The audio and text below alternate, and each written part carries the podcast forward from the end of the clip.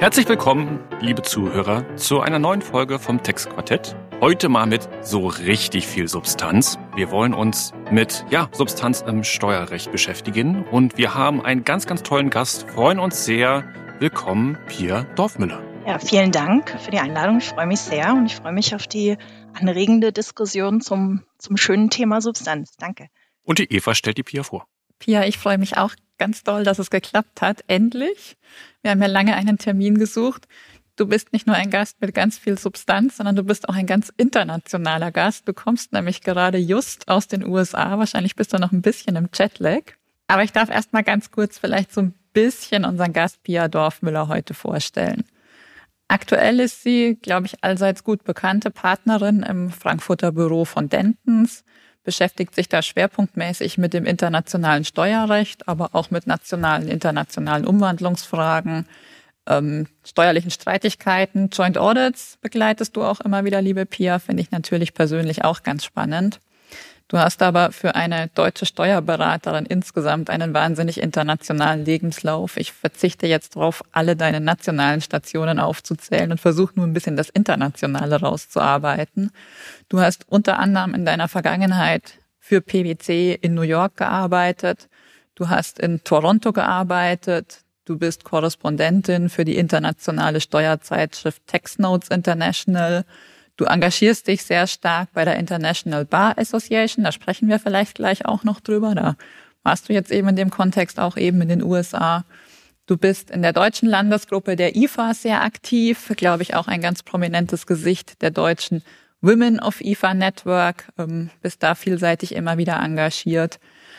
Ja, das leitet gleich zur Einstiegsfrage über. Wo bist du denn eigentlich zu Hause? Ja, wenn man so sieht, wo man überall gelebt hat, dann fragt man sich in der Tat, ähm, deutsche Steuerberaterin, wo bin ich zu Hause? Ähm, ja, ich bin da zu Hause, ähm, wo ich mich wohlfühle. Ja, das hat nichts mit Arbeitsort oder Lebensmittelpunkt zu tun. Ähm, und aktuell fühle ich mich sehr in, in Toronto und in Frankfurt wohl. Und ähm, ja, Zufall will, dass das beide ausgerechnet auch Partnerstädte sind. Also ich äh, finde die Frankfurter Skyline an der Hauswand in Toronto und umgekehrt. Und von daher ist es ähm, total spannend. Und ja, 25 Jahre internationales Steuerrecht dieses Jahr ist erschreckend, wie alt man dann doch wird, ja, mit der Zeit. Aber ja, zu Hause, wie gesagt, da, wo man sich wohlfühlt. Du bist ja international eben gut vernetzt, global. Das hat unter anderem wahrscheinlich auch mit dazu beigetragen, dass du dich aktiv an den OECD-Konsultationen zum Zwei-Säulen-Projekt beteiligt hast. Ähm, nicht nur teilgenommen hast mit Input, sondern auch äh, auf Panels während, während der Public Consultation zu Beginn des Jahres äh, prominent vertreten warst. Wenn man so einen dreidimensionalen internationalen Blick auf das Projekt hat, immer wieder Input auch aus der Perspektive verschiedener Staaten und verschiedener Unternehmen erhält, wie schaut man dann aktuell auf diese OECD-Prozesse? Ja, wie schaue ich aktuell auf die OECD-Prozesse? Ich glaube, wir leben in einer absolut äh, spannenden Zeit, gerade steuerrechtlich. Ja, so äh, disruptiv. Ich habe angefangen in den 90er Jahren, da war die Serverbetriebsstätte das Thema. Äh, dann ging es in die äh, gemeinsame konsolidierte Körperschaftssteuerbemessungsgrundlage. Da kann ich mich noch erinnern, so irgendwie 2001 nach Brüssel gefahren. Ähm, und äh, ja, jetzt ist man eigentlich auch erfahrener und man merkt vom Mandanten, dass ähm, ja die Geschäfte international sind. Und ich hatte das große Glück bei der International Bar Association, Eva, du hattest die vorhin kurz erwähnt, also die internationale Anteils, äh, Anwaltsvereinigung, auch IBA oder IBA genannt, ähm, zu den öffentlichen Konsultationen quasi mit einer kleinen OECD, ja, mit verschiedenen Ländern. Wir waren insgesamt über 40 Ländern ähm, zu den Konsultationen unsere Gedanken zu fassen und ähm, ja, aktiv mitzugestalten. Und das war natürlich ähm, nicht ganz einfach mit den verschiedenen Ländern. Ähm, jeder hatte unterschiedliche Ansatzpunkte. Ähm, auch die Abgabenfristen waren doch manchmal sehr, sehr kurz. Ähm, und dann Jahresendgeschäft kann ich mich auch noch dran erinnern. Abgabe irgendwie äh, 12. Dezember oder 18. Dezember äh, zu Säule 1 und Säule 2. Und ja, die Anhörung ähm, war für mich ein absolutes Highlight. Ja, also ähm, ich fand es schade, dass es natürlich Covid war, dass es virtuell stattgefunden hat. Ähm, es wäre toll gewesen, nach Paris zu fahren. Ähm, so konnte ich, glaube ich, viel besser die 5000 Online-Teilnehmer ausblenden und habe nicht irgendwie 10.000 Augen auf mich gehabt. äh, für beinahe zehn Minuten ähm, ja, Zusammenfassung.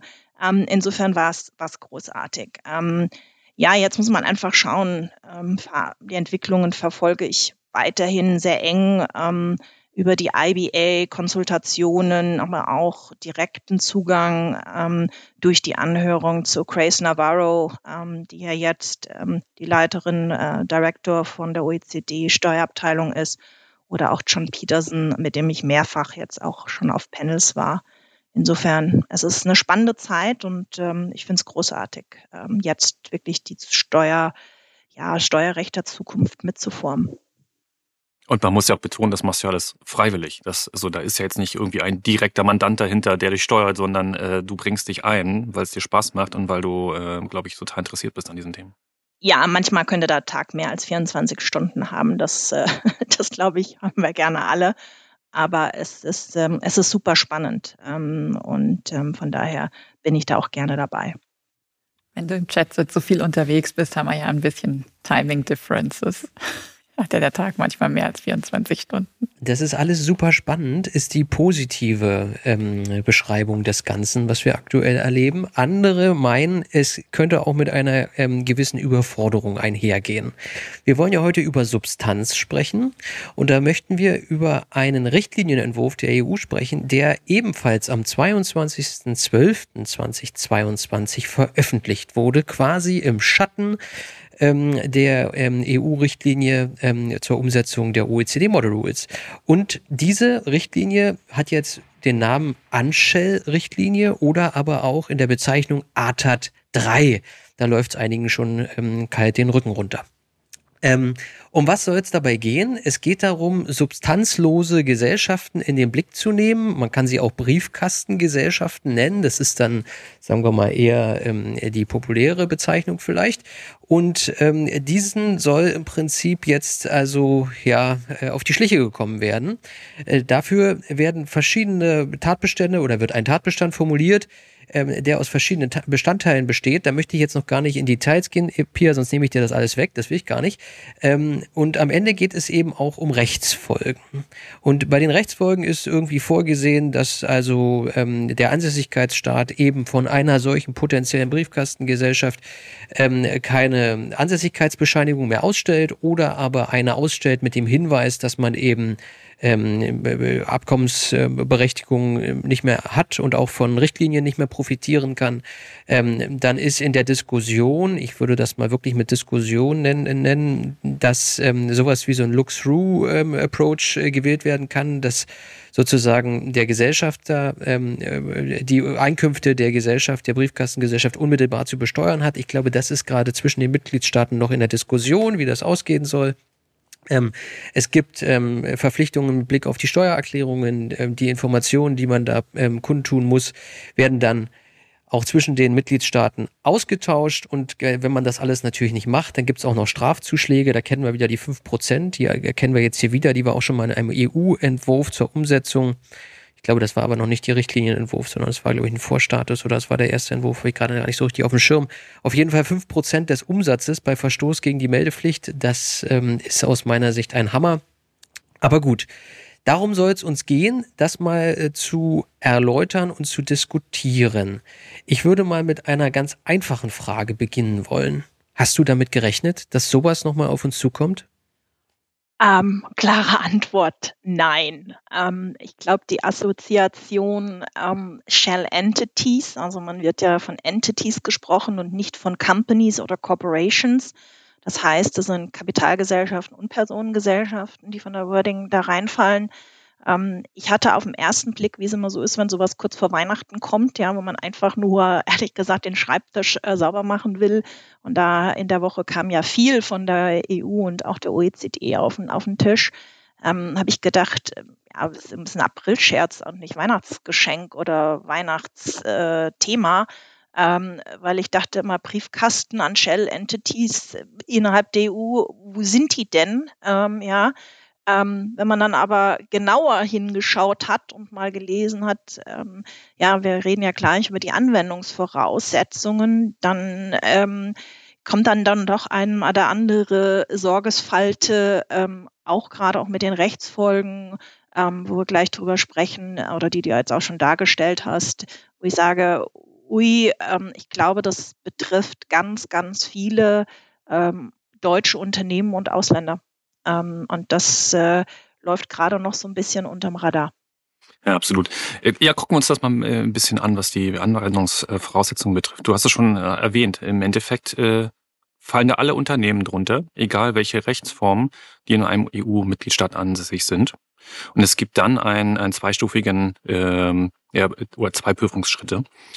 Ähm, der erste, ähm, da wird geprüft, ob eine äh, Briefkastenfirma vorliegt oder eine Briefkastengesellschaft, auch Gateways genannt, äh, weil es da drei Prüfungsschritte gibt oder drei Stufen. Ähm, die drei Stufen müssen kumulativ vorliegen. Die erste Stufe ist, dass 75 äh, Prozent der Gesamterträge dieser Legal Entity in den äh, beiden Vorjahren ein passives Einkommen gehabt haben äh, gehabt hat oder dass 75 Prozent der Vermögenswerte dieser Legal Entity ähm, Immobilien oder Privatvermögen sind. In der zweiten Stufe, dass mehr als 60 Prozent äh, der passiven, ähm, der Einkünfte aus passiven Tätigkeiten äh, stammen, äh, aus grenzüberschreitenden Transaktionen und äh, das äh, oder beziehungsweise dass mehr als 60 Prozent der, Rele der, äh, relevanten Vermögenswerte in den beiden letzten Jahren außerhalb des Ansässigkeitsstaats äh, belegen waren. Das heißt also, dass es jedes Mal um grenzüberschreitende äh, Tätigkeiten oder Einkünfte geht. Und äh, dann als drittes, dass in den beiden vorangegangenen Jahren das Unternehmen zentrale Dienste äh, im Zusammenhang mit Unternehmensführung und Verwaltung ausgelagert hat. Und da sind wir genau bei diesem Punkt auch, das Ganze soll ähm, 2024 eingeführt werden und man guckt zurück. Das heißt also, dass wir schon mit dem Jahr 2022 und 2023 im Zweifel schon in der Prüfung sind. Wenn jetzt diese Briefkasten, das Briefkastenunternehmen vorliegen sollte, gibt es einen zweiten Prüfungsschritt. Und zwar muss man dann, hat man eine Meldepflicht. Da kommen wir, also das ist ein eine Prüfungsschritt, aber schon mit einer Meldepflicht verbunden. Und zwar innerhalb der Steuererklärung äh, muss dann der Nachweis erbracht werden. Ähm, das ist der Gegenbeweis dann, dass das Substanz da ist, dass eigene Reimlichkeiten bestehen in die Mitgliedstaaten der, der Staat des Ansässig, der Ansässigkeit, dass zumindest ein aktives Bankkonto innerhalb der EU äh, existiert und dass man, das finde ich schon äh, recht spannend, ein aktives eigenes Management äh, oder eigene Arbeitnehmer äh, existieren, die in der Nähe des Unternehmens ansässig sind. Und wenn man diese Nachweise nicht erbringen kann, dann besteht eine Vermutung, die ist widerlegbar, aber versteht erst, besteht erstmal die Vermutung, dass dann diese Briefkastenfirma vorliegt mit den entsprechenden äh, Rechtsfolgen, die Florian genannt hat. Ein Substanzerfordernis, also in einer Richtlinie. Als du das so gesehen und gelesen hast, wie, wie Pia, wie, was waren so deine Gedanken? Ja, ich glaube, fangen wir mal vorne an. Was sind die Anwendungsvoraussetzungen? Ähm, du hast es eben gesagt, Matthias. Ähm, ja, drei Gateways. Der erste Test ähm, sind 75 Prozent oder mehr als 75 Prozent der Gesamterträge aus passives Einkommen. Ich glaube, da muss man reingucken, was ist denn passives Einkommen? Ja, und ähm, das erinnert doch sehr auch an den 8.1 ASTG. Ja, das sind ähm, nicht nur die klassischen Zinsen und Lizenzen, ähm, sondern äh, wenn man an Holdinggesellschaften denkt, sind es nämlich auch Dividenden und ähm, Veräußerungsgewinne, die ja, sag mal, als wir uns da groß geworden sind im Steuerrecht, war das ja mal aktiv. Ähm, dann haben wir auf der EU-Ebene schon reagieren müssen und dann ist es passiv geworden.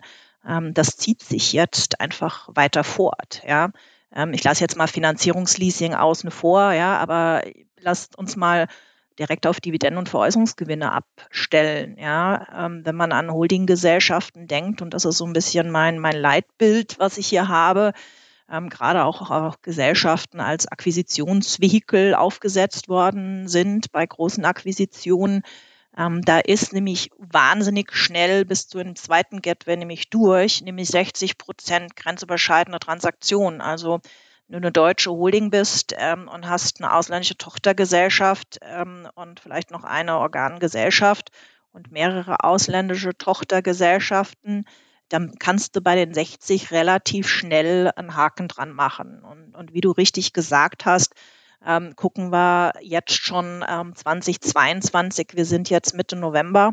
Ähm, da ist eigentlich auch schon wieder fast ein Haken dran. Ja, es sei denn, die Gesellschaften schütten immer nur Ende des Jahres aus, dann kannst du dann auch reagieren. Die dritte Filterstufe oder Gateway ist das, was mir, was mir Sorgen macht. Ähm, und zwar, wo ich sage, da wird es äh, schwer in internationalen Konzernen. Ähm, das ist nämlich der Punkt, ähm, zentrale Dienste für Unternehmensführung und Verwaltung, ähm, Management ausgelagert. Ähm, da wird nicht gesprochen, wohin ausgelagert. Ähm, da wird nicht von einem Dritten gesprochen. Da wird nicht von in einem anderen Mitgliedstaat gesprochen oder sogar außerhalb der EU gesprochen, außerhalb des Binnenmarktes. Und das ist ähm, absolut üblich, ähm, dass mehrere Geschäftsführer ähm, ja gleichen Personen eben auch in anderen Konzerngesellschaften Geschäftsführer sind. Und ähm, da ist für mich ähm, ja die, die, die Schwierigkeit, es gibt auch keine Schwelle, ja, ich sag mal so eine Schmutzklausel von Auslagerung, sondern da wird einfach nur von ausgelagert gesprochen. Ähm, in dem Richtlinienentwurf steht ja drin, dass die Buchhaltung nicht schädlich ist für die Auslagerung. Das würde ich auch jetzt nicht als Unternehmensführung verstehen oder Management im klassischen Sinne, sondern ich glaube, der dritte Gateway ist das, ähm, wo klassische Holdinggesellschaften, äh, wie sie jetzt aktuell funktionieren, ähm, und Holdinggesellschaften, als ich angefangen habe, äh, ja zu arbeiten, 1999, weiß ich noch, ist mein erster Aufsatz mit damals Dieter Endres, Vorstand von PwC, ähm, die perfekte Holdinggesellschaft zu finden mit tollen Übersichten. Ähm, und ähm, ich glaube, da muss man fragen, ist das noch das Leitbild, ähm, was, was jetzt noch gilt? Ja, absolut. Also das kann ich nur bestätigen. Also dieses, dieses schlanke Holding, die man typischerweise hat, ähm, ist nicht das Leitbild, was hier gemeint ist. Also wenn man Accounting ausspart, ja, aber allein schon beim Controlling, Beteiligungscontrolling und so weiter, stellt sich ja schon die Frage, ist das, also weil es ja Unternehmensführung und Verwaltung betrifft, ist das, zählt das unter Verwaltung schon, ne? solche Tätigkeiten? Absolut. Ich meine, wir kennen auf dem 50D3 ja die aktive Beteiligungsverwaltung. Und es gibt ja Ausnahmen ne, äh, von diesen Voraussetzungen. Da ist ja eine Holdinggesellschaft ausgenommen. Aber ausgenommen ist nur eine Landesholdinggesellschaft. Also das heißt eine Gesellschaft, deren Tochtergesellschaften und äh, wirtschaftliche Eigentümer und Gesellschaft oder Konzern Mutter im gleichen Mitgliedstaat sind. Ähm, ja, äh, natürlich fragt man sich, warum soll jetzt eine Landesholding äh, innerhalb der EU, wenn der Gesellschafter woanders sitzt, anders behandelt werden als ein deutscher Gesellschafter. Ähm, und eine zweite Ausnahme, die, glaube ich, wesentlich ist, über die man auch stolpert, ist eben, wenn Unternehmen mindestens fünf Vollzeitarbeitnehmer hat, ähm, die eben die Aktivität des Unternehmens ähm, ausüben. Auf die Ansässigkeit der Mitarbeiter kommt es hier nicht an. Das ist ja auch irgendwie im System überraschend. Also die können woanders sitzen. Da steht auch nicht EU oder Non-EU.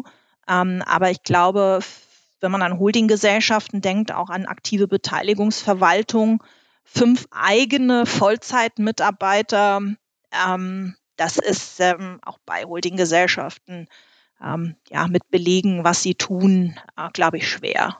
Ähm, schwer zu schaffen. Aber Pia, wenn ich bei dem Stichwort 5 gleich mal einhaken darf.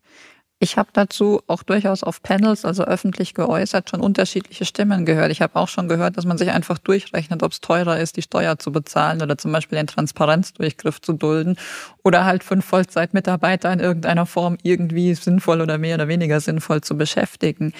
Ist diese fünf eine Benchmark, mit der man beim Thema Substanz tatsächlich arbeiten sollte als Richtliniengeber, als Gesetzgeber, als Verwaltung, die zum Beispiel ja auch nationale Gesetze konkretisiert? Da wird ja immer um eine Konkretisierung gebeten. Oder würdest du auch tendenziell vielleicht sogar eher davon abraten, mit so einer ganz konkreten Hausnummer an einer Stelle ins Rennen zu gehen?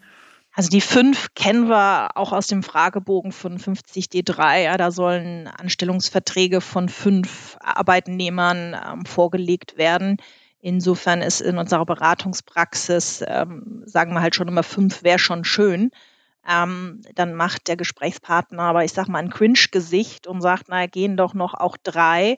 Ähm, äh, auch für eine aktive Beteiligungsverwaltung, wo du ja auch viel über Richtlinien und Guidance nach unten gibst. Ähm, ich bin so ein bisschen zwiegespalten. Eine fixe Zahl ist natürlich zur Orientierung einfach. Ja, da kannst du sagen, zur Prüfung, es sind halt nur vier ähm, oder es gibt halt nur Teilzeit, dann bist du da raus.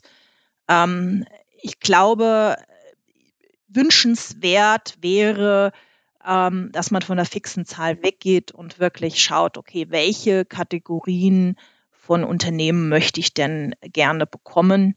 Und dann äh, muss man eben schauen, was ist denn ähm, da die richtige Zahl oder lässt man die Zahl offen. Ähm, das wird natürlich, ich sage mal, der berühmte Pudding an der Wand. Ja, ähm, das rutscht dir dann durch. Insofern, äh, wie gesagt, bin ich da ein bisschen zwiegespalten. Ich habe Verständnis für eine Zahl, ob das jetzt fünf oder drei sind. Ähm, ja, im Endeffekt muss man sich überlegen, ob man da nicht alles unter eine operative Einheit schickt, dann äh, sind die fünf dann auch erledigt. Aber Pia, ist es nicht so, dass man eigentlich als Berater sagen müsste, naja, wenn die Zahl 5 im Gesetz stünde, dann wüsste man auf jeden Fall sehr sicher, was man machen muss. Auf der anderen Seite sehe ich unmittelbar das Risiko, wenn man als Berater ähm, seinem Mandanten sagt, mach sechs, dass es nur ein paar Jahre dauert, bis der Vorwurf kommt, das ist ja wohl schamlos, dass ihr jetzt als Berater und als Unternehmen jeweils sechs dort ansiedelt also das ist ja wirklich, also illegitim, ja, wie ihr dort vorgeht. Das ist ja immer, also ich sag mal, ich als Berater würde sagen, klasse, weiß ich genau, was ich zu tun habe. Das Unternehmen würde es wahrscheinlich genauso sehen. Aber ich sehe unheimliches Risiko darin, dass man in einer relativ kurzen Zeit eine Story aufmacht und sagt, guckt mal, wir haben es schon immer gewusst. Ähm, ihr setzt da nämlich nur so viel hin, wie es unbedingt sein muss. Du kannst auch nur fünf nehmen, ne? Du musst ja nicht sechs ja, nehmen. Ja, aber, ja, ja, ähm, ja, ja das Thema ist auch, was ist, wenn einer langzeitkrank ist, wenn Fluktuation einsetzt. Ähm, da steht ja auch nicht im Durchschnitt des Jahresschnitts, sondern es steht mindestens fünf. Also das heißt, ähm, du bist da wahnsinnig fragil ähm, bei, der, bei der Prüfung. Und deswegen ähm, sehe ich das sehr, sehr kritisch ähm, in internationalen Konzernstrukturen, ähm, dass man das macht, weil es reicht ja nicht, fünf anzustellen in Vollzeit, sondern die brauchen eine Funktion ähm, für die Gesellschaft. Ne? Das ist dann die nächste Prüfungsebene. Aber ähm, es ist schon mal gut zu sehen, dass die Ansässigkeit der Mitarbeiter egal ist. Ich hoffe, dass es dann auch in der endgültigen Richtlinie dann so drinsteht. Genau das, den Punkt sehe ich auch, ne, die People Function, also dass die was zu tun haben. Und dann aber auch aufs Transfer Pricing System gesehen des gesamten Konzerns, verändert sich dadurch, wenn ich dann fünf Leute da hinsetze, nicht irgendwie die, äh, also Dempi-Betrachtung und die People Functions, äh, wenn ich dann durchgucke und äh, ich habe auf der anderen Seite dann irgendwie nur, weiß ich nicht, 20 Leute, ähm, das Verhältnis, das äh, verändert sich natürlich stark, wenn ich auf einmal fünf in der Holding haben muss. Also ich bin, ich, ich bin auch sehr kritisch, was, was eine feste Zahl betrifft. Vielleicht gehen wir noch mal ganz kurz auf das ein, was Pia jetzt schon zweimal adressiert hat, nämlich, dass der Ort der Ansässigkeit, also Wohnsitz insbesondere dieser Mitarbeiter, irrelevant sein soll. Ich denke, das hat ein bisschen was mit der grundsätzlichen Zielrichtung dieses Entwurfs zu tun, wobei man sagen muss, die Staaten hatten diesen Entwurf vorher auch nicht gesehen. Das ist ein reiner Entwurf der Kommission gewesen. Aber dem Grunde nach hatte man ja wohl einzelne Mitgliedstaaten und die dort bekannten, ich sag mal, Benefits und Strukturen vor Augen. Ich will jetzt hier keinen persönlich benennen, aber ich glaube, alle wissen, welche drei, vier, fünf im europäischen Kontext gemeint sind. Und das sind alles eben auch kleine Staaten, wo man davon ausgehen muss, dass die Arbeitnehmer nicht unbedingt alle auch direkt in diesem Staat ansässig sind. Jetzt haben aber gerade Pia und Matthias zu Beginn ihrer Ausführungen immer wieder auch auf den deutschen Kontext hingewiesen. Pia und, und vielleicht auch Matthias aus Unternehmenssicht, seht ihr eine große Relevanz dieser Richtlinie auch, äh, also jetzt rein für den deutschen Kontext sozusagen outbound betrachtet, dass wir auch in die andere Richtung betroffen sein könnten? Oder seht ihr doch mehr den Kontext darauf gerichtet, dass es eben auch eine Bekämpfung dieser Ermöglichmachung von Strukturen durch diese kleinen bekannten Staaten ist? Also ich habe äh, konkrete äh, Inbauenstrukturen nach Deutschland ähm, im Blick, äh, große Akquisitionen von europäischen ähm, äh, Gesellschaften, Konzerngruppen, ähm, die, ähm, ja, da ist Deutschland die Holdinggesellschaft, ähm, hat natürlich Organgesellschaften, aber auch ein, ähm, eine riesen nicht deutsche, aber europäischen Teil.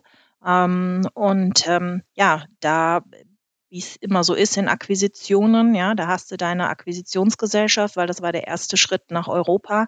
Ähm, und da sehe ich einen riesen Anwendungsbereich ähm, oder auch historische Gruppenstrukturen. Ähm, also bei mir zieht sich äh, das leider durch, ähm, dass da ganz, ganz viele, ähm, ja, äh, nicht nur die Frage 50D, wenn die deutsche Holdinggesellschaft ausschüttet, sondern eben auch nach unten gerichtet. Ähm, fällst du da runter? Und ähm, wir kommen ja gleich auch auf die Substanztests zu sprechen, haben da so auch noch mal ein paar Stolpersteine drin. Ähm, ähm, und wie gesagt, ich bin doch noch mal, wenn das alles halb in der, der Europäischen Union ist, ähm, ja, wieso kann ich jetzt ähm, als Deutscher sagen, ähm, ja, die Substanz in anderen Ländern EU re rechne ich dir nicht zu. Ne? Also das ist auch, da habe ich große, große Bauchschmerzen. Ich sehe es auch für beide Fälle, Inbound und Outbound. Äh, es kann beides vorkommen. Also die, das ist ja nicht nur in, den ganz großen Unternehmen, sondern Mittelstand und kleiner, dass wir ein internationales Management haben im Zweifel, ne? Nicht nur rein, also national rein deutschsprachig und dass wir natürlich, also das sind ja die anderen Themen, Mobilität insgesamt äh, ähm, und dann natürlich auch nochmal Arbeitnehmerfreizügigkeit und so weiter. Also, das sind also eigentlich ist das so, die, so die Grundidee, wir können in Europa arbeiten, wo wir wollen. Und äh, wir beschränken uns jetzt äh, oder werden damit auch nochmal zusätzlich beschränkt oder müssen darauf gucken, dass wir die Fälle im Blick haben, ähm, wo wir ähm, in beiden, in- und outbound, äh, dann auf einmal internationales Management haben, die auch vielleicht in anderen Staaten wohnen oder als internationales Team, sagen wir so. So, jetzt werden wir nochmal die Axt anlegen an diesen Entwurf mit der Frage, wie passt das eigentlich in eine Welt, in der ähm, ein Pillar 2 weltweit implementiert werden soll? Braucht man das eigentlich noch? Oder ist das nicht eigentlich so, dass wenn wir uns darauf verständigen, dass wir da also ein Framework für die internationale Besteuerung der Zukunft haben und überall 15 Prozent besteuert werden, dass ähm, äh, ich sag mal äh, solche ähm, ähm, ja, Ideen, ja, äh, solche Briefkastengesellschaften, wie sie ja gern bezeichnet werden, anzugreifen, ja dann gar nicht mehr notwendig sind. Ich dachte immer, dass mit einer solchen Pillar 2 Umsetzung einhergehen soll, dass auch Vereinfachung stattfinden kann. Und ähm, irgendwie habe ich das Gefühl, das ist nun das völlige Gegenteil. Pillar 2 arbeitet ja auch so ein Stück weit mit Substanz beim Carve-out, aber eben ganz anders. Hier gibt es nämlich einen Anreiz, die Substanz dorthin zu bringen, wo ich zum Beispiel niedrige Steuersätze habe, um einen Carve-out dann zu bekommen. Dieser Entwurf ist so ein bisschen in der alten Denke, ich bestrafe, wenn zu wenig da ist, ja, und Pillar 2 ist so ein bisschen die Denke, ich belohne, wenn du die Substanz dahin bringst, ja. Ähm, und das irgendwie äh, habe ich das Gefühl, da sind zwei Welten, die irgendwie nicht ganz miteinander kompatibel sind und ähm, dieser EU-Entwurf passt für mich zumindest nicht so ganz in die Pillar 2 Welt. Pia, wie siehst du das? Ah, Florian, ich muss dir da ähm, zustimmen. Ähm, wie gesagt, deswegen war es ja auch so überraschend. Und wir sprechen ja gleich noch über den Substanztest. Der scheint ja irgendwie ähm, bei der ADA 3 irgendwie aus den 90er Jahren zu kommen. Ähm, ne, also auch mit Räumlichkeiten, Matthias hat das schon beschrieben, passt nicht so zu Sharing und Remote Work alles. Ähm, ja, ich glaube, der Hauptunterschied zu Pillar 2, ähm, ich habe da ein ganz eigenes Verhältnis, ähm, die Einstiegsschwellen gibt's nicht. Ja, und es gibt eben unabhängig von der Rechtsform auch für Personengesellschaften. In, insofern äh, glaube ich, wird das komplementär sein. Es wird zusätzlich zu Pillar 2 gehen. Äh, spannende Frage ist, aber da kann man, glaube ich, einen eigenen Podcast zu machen, ähm, wie viel Steuermehraufkommen wird durch Pillar 2 gehen, ja, wenn die ersten schon mal gucken, dass sie auf 15 Prozent gehen. Ähm, ich weiß auch nicht, ob das so smart ist, dass die EU, aber wie gesagt, das ist jetzt steuerpolitisch äh, das Thema, einen eigenen Vorschlag für den Binnenmarkt macht. Ähm, ich bekomme immer wieder Fragen aus der Mandantschaft. Ähm, es gibt Gerüchte, äh, dass ähm, das nicht nur für den Binnenmarkt gilt, sondern auch für außerhalb der EU. Wie hoch die Wahrscheinlichkeit sehe, dass das passiert. Insofern, ähm, ja, geht das auch so ein bisschen in die Richtung international. Ich befürchte, wie gesagt, es geht ja hier um ein ADAP 3 robustes, effizient, faireres System der Unternehmensbesteuerung ähm, so wurden auch, glaube ich, BEPS und Pillar 1 und Pillar 2 beschrieben. Ähm, insofern befürchte ich, dass Pillar 2 ähm, ähm, weiterhin bestehen wird und wir leben in einem Spannungsverhältnis und müssen gucken, dass wir durch die komplexere Welt ähm, durchkommen, ähm, ohne mehrfach äh, Penalen zu bekommen. Und ich glaube, die ADA 3 wenn man sich einfach vergegenwärtigt, dass auch ähm, keine Abkommensberechtigung mehr da ist, keine Verständigungsverfahren kannst du führen, du hast keinen Zugang bei Verrechnungspreisdisputen, ähm, was bei Betriebsprüfung einfach das Thema ist, grenzüberschreitend. Ähm, da finde ich ehrlich gesagt die Auswirkungen von ADA 3 ähm, für den Europäer äh, viel härter als unter, unter Pillar 2. Also Pia, nur weil du es gerade angesprochen hast, so die steuerpolitische Perspektive. Es läuft gerade auch bei der EU eine der zahlreichen Public Consultations, nämlich unter dem äh, Stichwort Enabler. Also da geht es um die Personen, die ähm, diese substanzschwachen Gestaltungen sozusagen vermitteln, beraten im weitesten Sinne. Und das Ergebnis dieser Konsultation, Florian winkt jetzt in die Kamera, nur damit es alle Hörer auch mitbekommen, das Ergebnis dieser Konsultation soll dann tatsächlich zu einer Ausweitung, gegebenenfalls auch zu einer neuen Richtlinie führen, die dann quasi diese Idee dieser Unshell-Richtlinie auf den Drittstaatenbereich weiter erstreckt. Also konkret ist der Drittstaatenbereich total im Fokus der Kommission. Insgesamt muss man vielleicht sagen, dass diese ganze Richtlinie jetzt von den Staaten aktuell auch erstmal verhandelt und sortiert wird. Ob diese Richtlinie per se mal aus Sicht der Staaten so bleibt, da kann man, glaube ich, noch ein kleines Fragezeichen machen. Aber wenn sie denn kommt, spricht, glaube ich, sehr viel dafür, dass es auch noch eine Ergänzung auf Drittstaaten in naher Zukunft geben dürfte.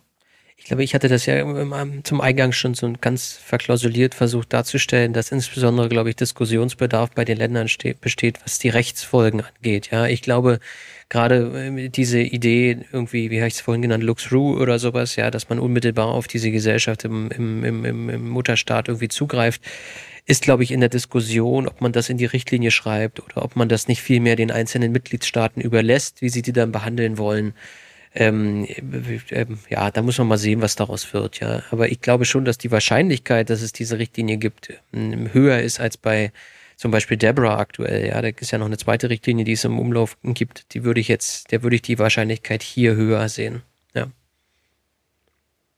Ich meine, gerade bei der Rechtsfolge jetzt, wenn man jetzt aus deutscher Perspektive guckt, ja, wir haben ja auch sowas wie eine Hinzurechnungsbesteuerung, ja. Ähm, und jetzt äh, würden wir daneben nochmal irgendwie ein Regime setzen für, für eine solche Briefkastengesellschaft. Ähm, ja, also es ist, äh, es wird nicht einfacher, wenn, wenn, ja, tendenziell wird es eben einfach nicht leichter. Ja, und das kam ja auch europäisch durch eine ADAT rein, nochmal an alle EU-Länder. Ne? Also das ist, ähm, das ist schwierig und da stehen ja auch schon 15 Prozent drin. Also mal schauen. Ja. Ich muss aber nochmal hier eine, über die geht mir nicht aus dem Kopf eine Sache. Du hast gesagt, dieses Substanzbild ist so ein bisschen 90er Jahre, ja. Und das finde ich total spannend, weil ähm, wo kommt das eigentlich her, dieses Substanzbild? Ich glaube, das kommt im Wesentlichen aus, aus der Niederlassungsfreiheit. Ja? Aber jetzt sind wir ja nicht immer in der Niederlassungsfreiheit bei den Einkünften, die hier, sagen wir mal, generiert werden, ja, sondern das ist ja, wenn man das jetzt zuordnen würde, könnte das ja auch Kapitalverkehrsfreiheit sein. Jetzt kann man sagen, innerhalb der EU ist das völlig gleich, ja, alles Rechtsfolgen, äh, Parallelität und so weiter. Aber dieses Bild, woran man immer sich festhält, dass das irgendwie eine Niederlassung geben muss, da braucht's Räume, Personen, ein Bankkonto, ja, das ist unheimlich geprägt, für mich zumindest, aus dieser Niederlassungsperspektive. Und das ist mir eigentlich zu eng, ja, weil es gibt ja noch andere Gründe, sich irgendwo ähm, nieder, also sich irgendwo Einkünfte zu erzielen, außer eben über eine Niederlassung. Und ja, das ist natürlich das kann man natürlich am ehesten greifbar machen, aber trotzdem finde ich, ist das zu eng und äh, da braucht es irgendwie auch neue Ideen.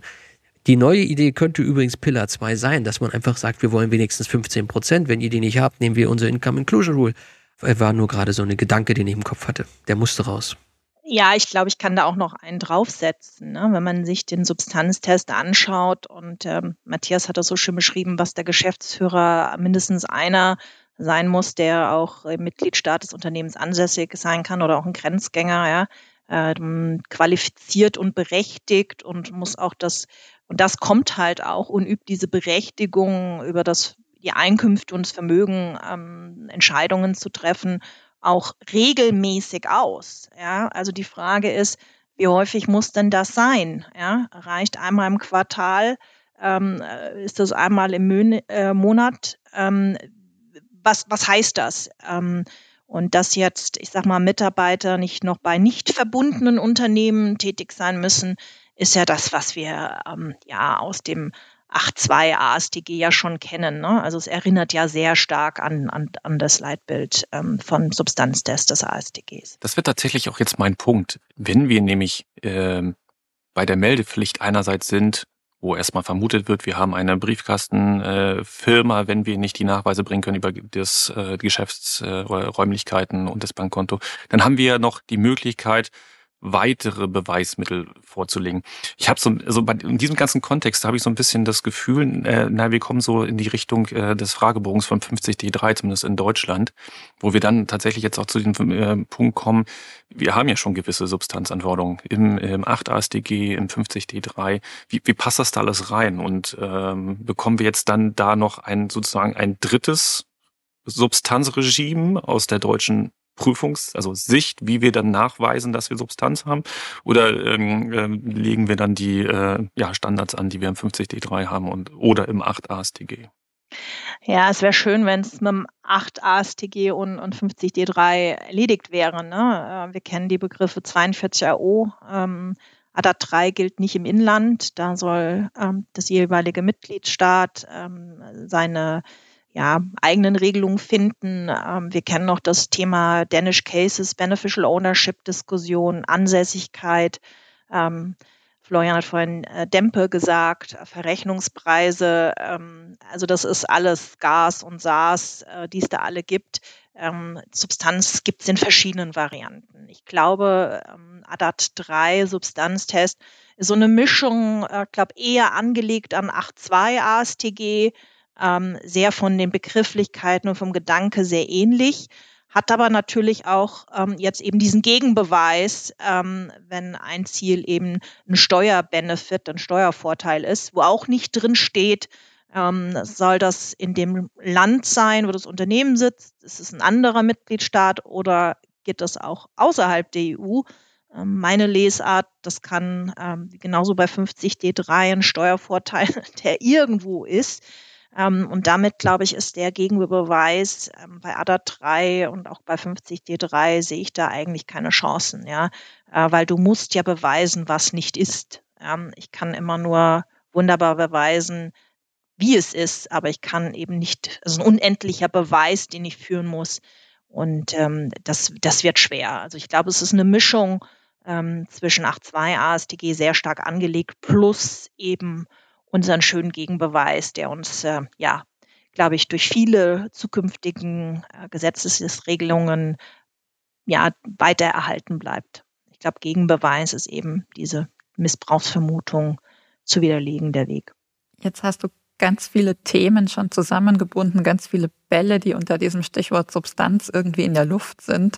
Ich will nur unsere Hörer noch mal kurz daran erinnern, dass wir zu 50D3 ganz im Speziellen schon eine Podcast-Folge haben, nämlich die Nummer 13 mit Lars Dobratz.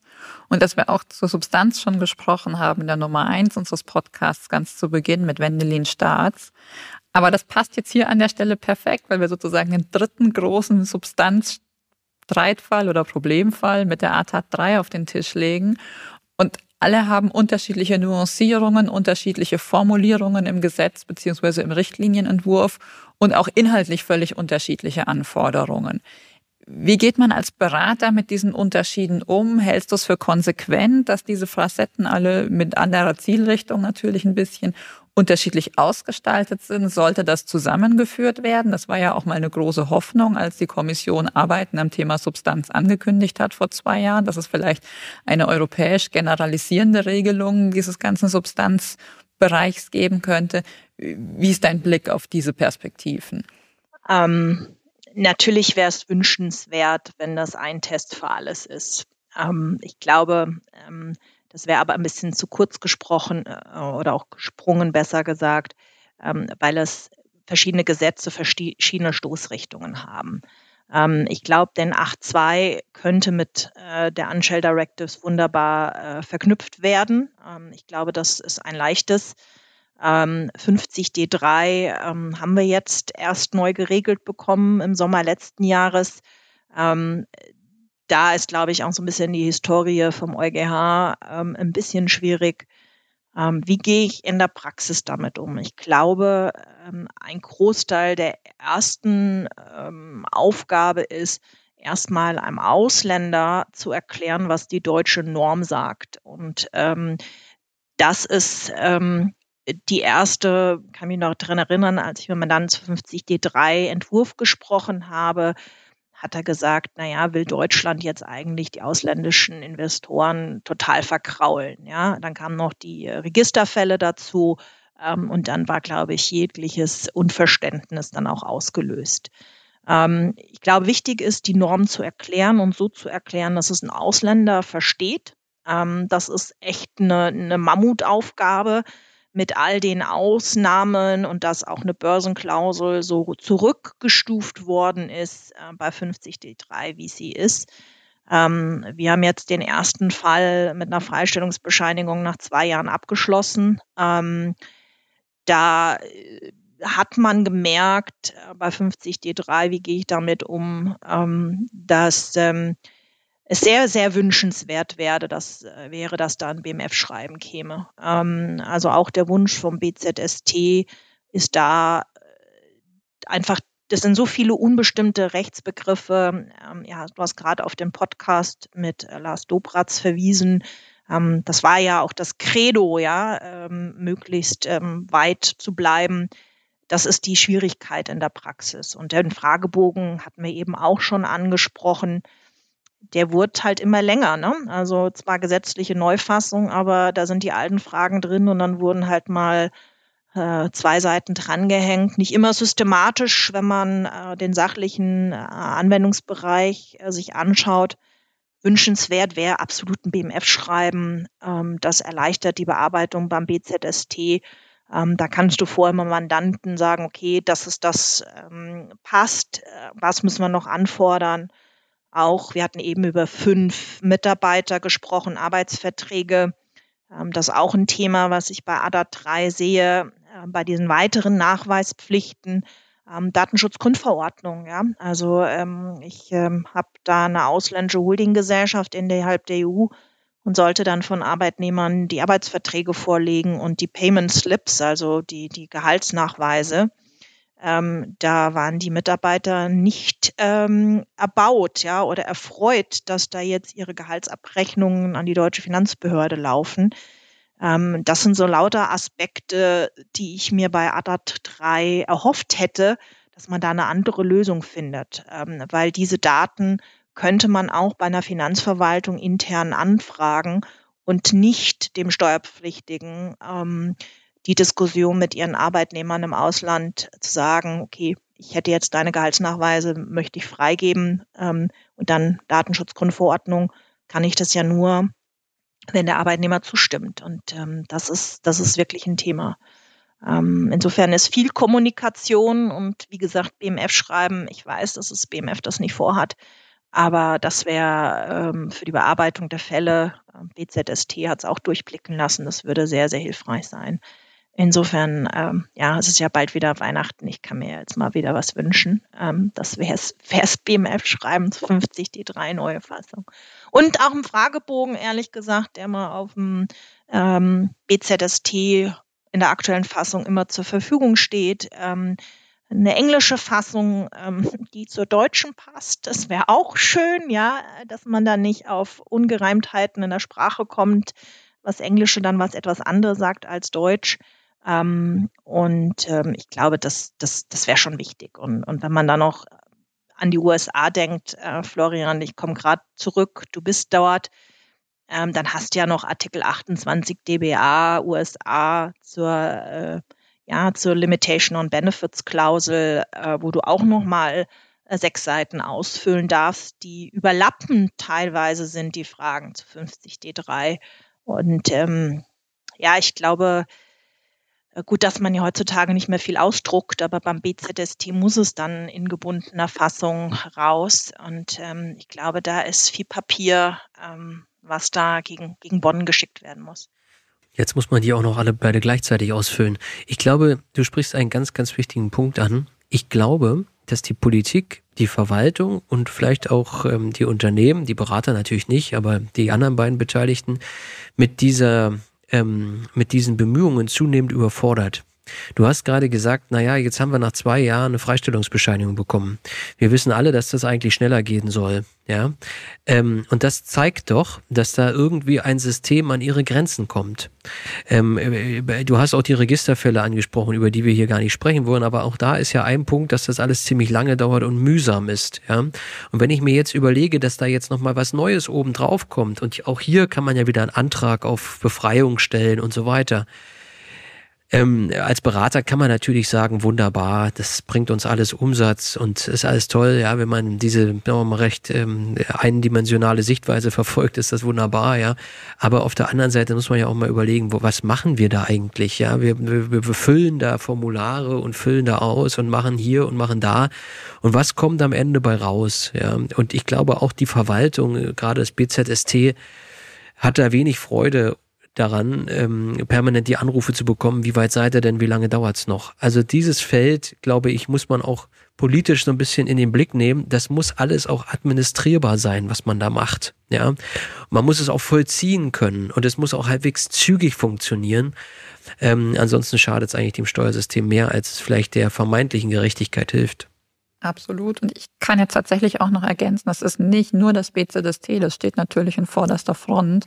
Aber in der Betriebsprüfung müssen das natürlich auch unsere Landesbetriebsprüfer abbilden, gerade auch in den Fällen, wo die BundesBP gar nicht beteiligt ist. Ne? Von daher haben wir jetzt aus Sicht des Ländervollzugs auch ein großes Interesse, das Steuerrecht noch so auszugestalten, dass wir es unserer Truppe auch vermitteln können. Insofern ist, glaube ich, äh, der Weihnachtswunsch von Pia total gut angekommen. Ich bin nur nicht sicher, ob es ein Weihnachtswunsch ist oder wie bei der Kinderüberraschung, dass es gleich drei Wünsche auf einmal waren. Dann geht es halt wirklich nicht. Ne? Ich dachte, ich nehme es auch zu Ostern, aber äh, wenn du mir ja. jetzt die äh, drei Wünsche auf einmal nicht gewährst, dann äh, wird es schwierig, ja. Oder auch zum Nikolaus. Das sind, wir sind da vollkommen flexibel, Eva. Wir freuen uns, egal zu welchem Event eigentlich. Also ohne Jahreszahl nehme ich es mal mit. Jetzt müssen wir mal überlegen. Wir haben ja schon so viele mal Themenpunkte abgearbeitet. Was fehlt denn noch?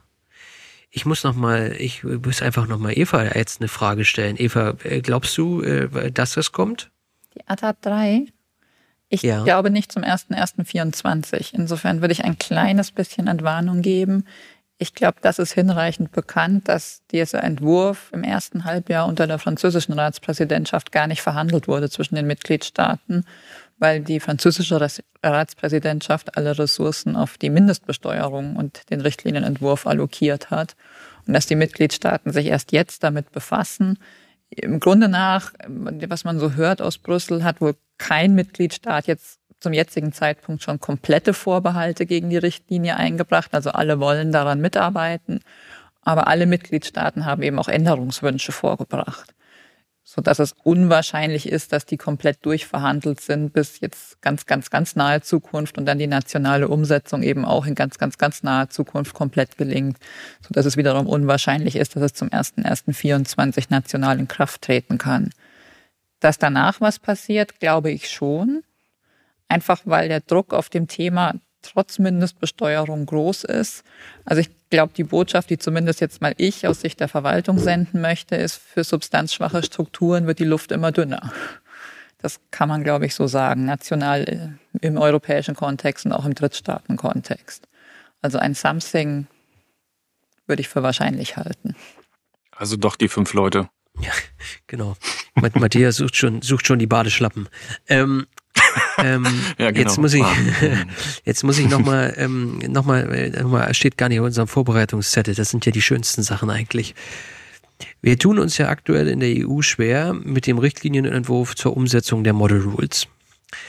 Und auch da würde ich die Wahrscheinlichkeit, dass das kommt, äh, für, für, ja, für aktuell vielleicht bei 50-50 einschätzen, was auch immer. Ja, wir hören ja immer mehr, dass da Einzelne vorangehen wollen. Wenn es, oder ich frage mal andersrum, hätte es eine Auswirkungen, wenn es diese Richtlinie nicht gäbe, auf andere Richtlinienüberlegungen der EU-Kommission oder anders noch schärfer formuliert, hat die Integration durch Richtlinien ähm, vielleicht ein Ende, wenn oder ein sozusagen zumindest mal, ja, ich, ich lasse es mal dabei, ein Ende, wenn die Richtlinie zu den Umsetzungen der Model Rules es nicht schaffen würde, Richtlinie zu werden? Frage ich mal Pia, das ist jetzt für Eva eine, ist eine gemeine Frage an Eva, deswegen frage ich mal Pia. Ich glaube, dass die Richtlinien unabhängig voneinander stehen, weil sie verschiedene Stoßrichtungen haben. Und äh, Eva hat es eben so schön gesagt, dass die Luft für substanzschwache Gesellschaften wird, wird dünner. Die Frage ist nur, was ist substanzschwach, ja? Ähm, und was ist ausreichend Substanz, ähm, um den Bogen wieder, wieder zu schließen. Aber ich glaube, dass die Richtlinien unabhängig voneinander sein werden. Ähm, ich meine, wir haben auch die Richtlinie zu, ne, zur Mindestbesteuerung EU. Ähm, ich glaube, dass das ein dynamisches Umfeld ist und dass die völlig unabhängig voneinander laufen werden, ähm, weil sie einfach ja aus, aus gewissen Strukturen, Themen geboren sind. Insofern glaube ich, dass das unabhängig von der Model Rules Direct, äh, Directive sein wird. Ich habe es vorhin schon mal von der anderen Seite versucht. Ich versuche es jetzt nochmal genereller, weil es gerade wieder gut zu deiner Bemerkung passt, Pia. Glaubst du, dass es überhaupt gelingen kann, Substanz zu definieren? Du hast eben auch gesagt, substanzschwach, wo ist die Grenzlinie oder wie würde man die ziehen? Glaubst du, man kann es irgendwie beschreiben mit deinem ganzen Praxisinput, den du so global quasi schon gesehen hast? Ich glaube, dass man Substanz beschreiben kann. Ähm, also ich meine, ähm, der 8.2 AStG macht ja nichts anderes. Ne? Er sagt ja, von der Wirtschaftstätigkeit äh, wird da gesprochen ähm, und äh, entsprechend auch qualifizierte Mitarbeiter. Ähm, ich glaube, dass Substanz nicht mehr definiert werden kann äh, mit eigenen Büroräumen. Das passt nicht zum Sharing is Caring. Ähm, das passt auch nicht zu Remote Working. Ähm, also das heißt, ähm, ja, wir haben, ich habe ganz viele Mandanten, die haben gar kein Büro mehr, ja. Also ähm, äh, die haben es einfach äh, durch Covid geschlossen, äh, weil es einfach äh, nicht, nicht zum Geschäft passt äh, und die Leute von überall in der Welt arbeiten können. Dann müssen sie das Thema Betriebsstätten halt sich anschauen. Aber ich glaube, dass man Substanz definieren kann. Ähm, es ist natürlich was Dynamisches. Ne? Also ich glaube, dass das verändert sich. Ähm, aber wie gesagt, ähm, das, was jetzt in ADA 3 steht, erinnert mich so an die, an die 90er Jahre Checkliste, die wir früher mal erstellt haben, was denn da sein muss. Ja, ein Telefon, ein Fax, ein Schreibtisch. Ähm, äh, muss man noch einen Fax kaufen für Visitenkarten. ja, genau. Also Visitenkarten waren auch total wichtig. Absolut. Und ich glaube, dass das einfach nicht mehr, nicht mehr passt. Aber das geht so ein bisschen in die Richtung. Ja. Ähm, aber es, da darf man nicht vergessen, 27 Mitgliedstaaten haben alle eine unterschiedliche Prägung, sind im unterschiedlichen äh, Entwicklungsstadien, hätte ich fast gesagt. Ähm, insofern versucht man dann den gemeinsamen Nenner zu finden. Ja, den muss man auch finden, sonst äh, geht es nicht durch. Ja, da bin ich bei dir. Das ist genau diese, diese People Function, die, die, die Qualität. Also der also ich kann nicht irgendjemanden hinsetzen, ich muss mal hinsetzen, der Geschäftsführer ist, der äh, auch diese Tätigkeit ausüben kann. Und da bin ich wieder bei diesem Punkt, sind das wirklich dann fünf Leute, äh, die das äh, dann machen müssen, qualitativ? Oder sind es weniger? Ja, das ist. Ja, es reicht ein Matthias, ne? Das ist ja völlig klar. Na, ich ähm. gönn's nicht. Ich habe nicht die Substanz, ähm, aber ähm, andere hätten die. Und das würde dann aber, wenn man wirklich auf die People-Function guckt, halt, Moment noch, das würde ja auch wieder dann gut parallel laufen mit, mit, mit dem Transfer-Pricing, ne? Dass man wirklich drauf guckt, wer macht eigentlich was und von wo. Matthias, ich wollte eigentlich nur sagen, wenn wir uns beide zusammentun, dann könnte es ja vielleicht klappen. Das wäre doch nee, dann sind wir Anstell, glaube ich. So. Ja, ja, genau. Wir können ja ähm, negativ so, definieren. Jetzt, ja, genau. Was ist es nicht? Ähm, ähm, es ist noch einfacher zu umgehen übrigens. Ähm, Jetzt äh, machen wir noch mal zwei, drei Literaturtipps. Ähm, die Eva hat schon die Hinweise auf unsere anderen Podcast-Ausgaben ähm, gemacht. Das ähm, steht natürlich für sich. Dazu gibt's auch schöne Aufsätze in der IWB dazu von ähm, Bersch, Barbu und Schneider. Äh, IWB 3 2022 Seite 103 fortfolgende von Goldacker, Mengele und Schmid haben was geschrieben. Substanz, Annäherung an einen vielschichtigen Begriff. Den Titel kann man wahrscheinlich nur zustimmen. IWB 16 2. Genau. Und da möchte ich nämlich noch Grüße nach München senden an die Kollegen, also an die Autoren. Ähm, äh, IW von Mazar, die Werbung machen wir jetzt voll und rund. IWB 16 2022, Seite 635 fortfolgende. Und dann gibt's noch ein paar andere Sachen. Ähm, aber ich glaube, wer das liest, äh, das reicht dann auch erstmal. Und wir kommen jetzt zu unseren Schlussfragen. Jetzt kommt die Substanz. Wer fängt an? Ja, du. Mir wäre sogar eben, als Pia das mit den Visitenkarten gesagt hat, noch eine zusätzliche Frage eingefallen. Weil wenn Visitenkarten oldschool sind und das Modernleben LinkedIn, dann fragen wir in Zukunft immer, haben Sie noch Visitenkarten oder sind Sie schon bei LinkedIn? Da fällt mir Dietmar Gosch wieder ein. Ja, das Ganz ist auch ein genau. schöner Substanznachweis, ja. Der, das, ja, gut. Jetzt drehen wir ab. Wir machen mal lieber weiter mit den Schlussfragen. Ich mache die erste. Frankfurt oder Frankreich? Ähm, grundsätzlich Frankfurt, aber einmal im Jahr ähm, geht es nach Frankreich in die Champagne. Ähm, das ist, äh, oder geht nicht. Das ist ein Und. Solange du immer wieder zurückkommst, sind wir ja fein, Pia. Ich mache die zweite. Baseball oder Eishockey? Habt ihr aber euch schöne Schlussfragen überlegt und immer mit einem Oder. ich würde sagen, wir gehen jetzt im Winter, äh, muss ich sagen, Eishockey. Äh, ganz klar. Äh, Ende des Monats geht es auch mal wieder zu den Löwen Frankfurt. Ähm, ähm, nachdem die Toronto Maple Leafs leider aus dem Stanley Cup ausgeflogen sind dieses Jahr. Ja, und die Washington Nationals haben es auch nicht in die Playoffs geschafft, muss ich sagen, ja. Wir haben ja letztens mit Roman Seher über Baseball gesprochen. Ähm, das musste an der Stelle sein, der Hinweis. IFA oder IBA? Ähm, da ich jetzt gerade letzte Woche beim IBA Annual Kongress war, muss ich sagen, äh, ganz klar IBA, also IBA. Ähm, es ist ähm, für einen Steuerrechtler total spannend, auch mal in andere Rechtsgebiete reinzugehen. Äh, wir hatten da letzte Woche ähm, auch die Möglichkeit, einfach auch mal zu ja, Veranstaltungen zu Diversität in Anwaltskanzleien zu gehen. Ja, wie, wie erhält man äh, die, die Mitarbeiter an der Stange, dass die Fliehkräfte nicht einsetzen? Wie sieht New Work aus? Zelensky war zugeschaltet aus der Ukraine. Ähm, das ist wirklich ähm, sehr, sehr beeindruckend, was da passiert. Ähm, natürlich auch sehr steuertechnisch äh, diskutiert äh, mit, dem, mit dem kleinen Plenum, äh, wo man aktiv teilnehmen kann. Insofern kann ich für mich persönlich sagen, es ist, es ist IBA. Und die Location im Oktober, nee, Anfang November in Miami war auch ein bisschen besser als in Berlin, oder? Wobei in Berlin auch gutes Wetter war. Ich ähm, ja, für die Zuhörer, die mich jetzt nicht auf dem Bildschirm sehen, ich glaube, ich habe auch ein bisschen Sonne mitgebracht. Ja, war ganz gut. Gerade so dem Hurricane entkommen. Pillar 1 oder Pillar 2?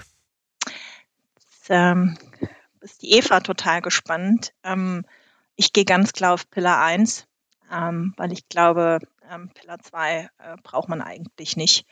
Ähm, aber wie gesagt, die Diskussion äh, ist beendet. Es wird Pillar 2 kommen, aber ich bin ganz klar Pillar 1. Das überrascht mich wirklich dafür gerade mit dem US-Kontext. Ich hätte genau anders gewettet. Aber dafür haben wir die knallharten Oder-Fragen, deswegen stellen wir sie so. Dafür Immer. muss ich da einfach ergänzen, dass das Pillar 1 wahrscheinlich aber nie das Licht der Welt erblicken wird, zumindest nicht in der Umsetzung. Zumindest das wäre mal mein Tipp. Die letzte, Eva. Ja, jetzt hätten auch wir beide wetten müssen, Florian, wenn du das so ja. sagst. Und zwar um Champagner oder Apfelwein. Sorry. Matthias, mit deinem Spoiler, jetzt fragst du sie ja. selber. Ähm, es ist ja jetzt ähm, vom Wochentag, glaube ich, würde ich sagen, mittags Champagner, abends Apfelwein. Ähm, das ist äh, das wahre Leben. Sehr gut. Aber nur am Freitag. Nur, wir müssen jetzt dazu sagen, heute ist der 11.11., .11., wo wir aufnehmen. Ja, und das ist ein Freitag und der 11.11. .11. Insofern, da ist sowohl Champagner als auch Apfelwein auch in Frankfurt völlig in Ordnung, glaube ich. Glaube ich auch, absolut. Und vor allem, ich bin Mainz groß geworden. Also wenn es jetzt nicht am 11.11. .11. machen darf, äh, wann dann? Bevor wir jetzt die Schlussrede äh, machen äh, und ich an mein lecker Kölsch denke, nein, wir, wir, machen jetzt einfach, wir sagen jetzt einfach Tschüss. Wer ist denn heute dran mit Tschüss sagen? Da steht gar keiner drin. Vielleicht machen wir das alle gemeinsam. Auf Wiederhören. Vielen Dank, liebe Pia, für deine Zeit, die du dir genommen hast. Ich ja, habe viel dazugelernt. Das war spannend. Endlich mal Substanz bei uns im Podcast. Und ähm, jetzt macht die Eva weiter. Ja, dem ist eigentlich gar nichts hinzuzufügen, Pia. Außer, dass ich mich auf den nächsten Champagner oder Apfelwein oder was auch immer mit dir sehr freue. Ja, vielen Dank für die Einladung. Hat mich äh, sehr gefreut und ähm, wie schnell doch die Zeit vergeht, gell? Ähm, vielen Dank. Vielen Dank auch nochmal von mir. Wer äh, Themen oder auch Getränkewünsche hat, schreibt bitte an textquartett.nwb.de und wir hören uns bei der nächsten Folge. Dankeschön. Tschüss. Das war das Textquartett, der Podcast zum internationalen Steuerrecht vom NWB Verlag in Zusammenarbeit mit We Are Producers. Bleiben Sie up to date im Steuerrecht unter www.nwb.de.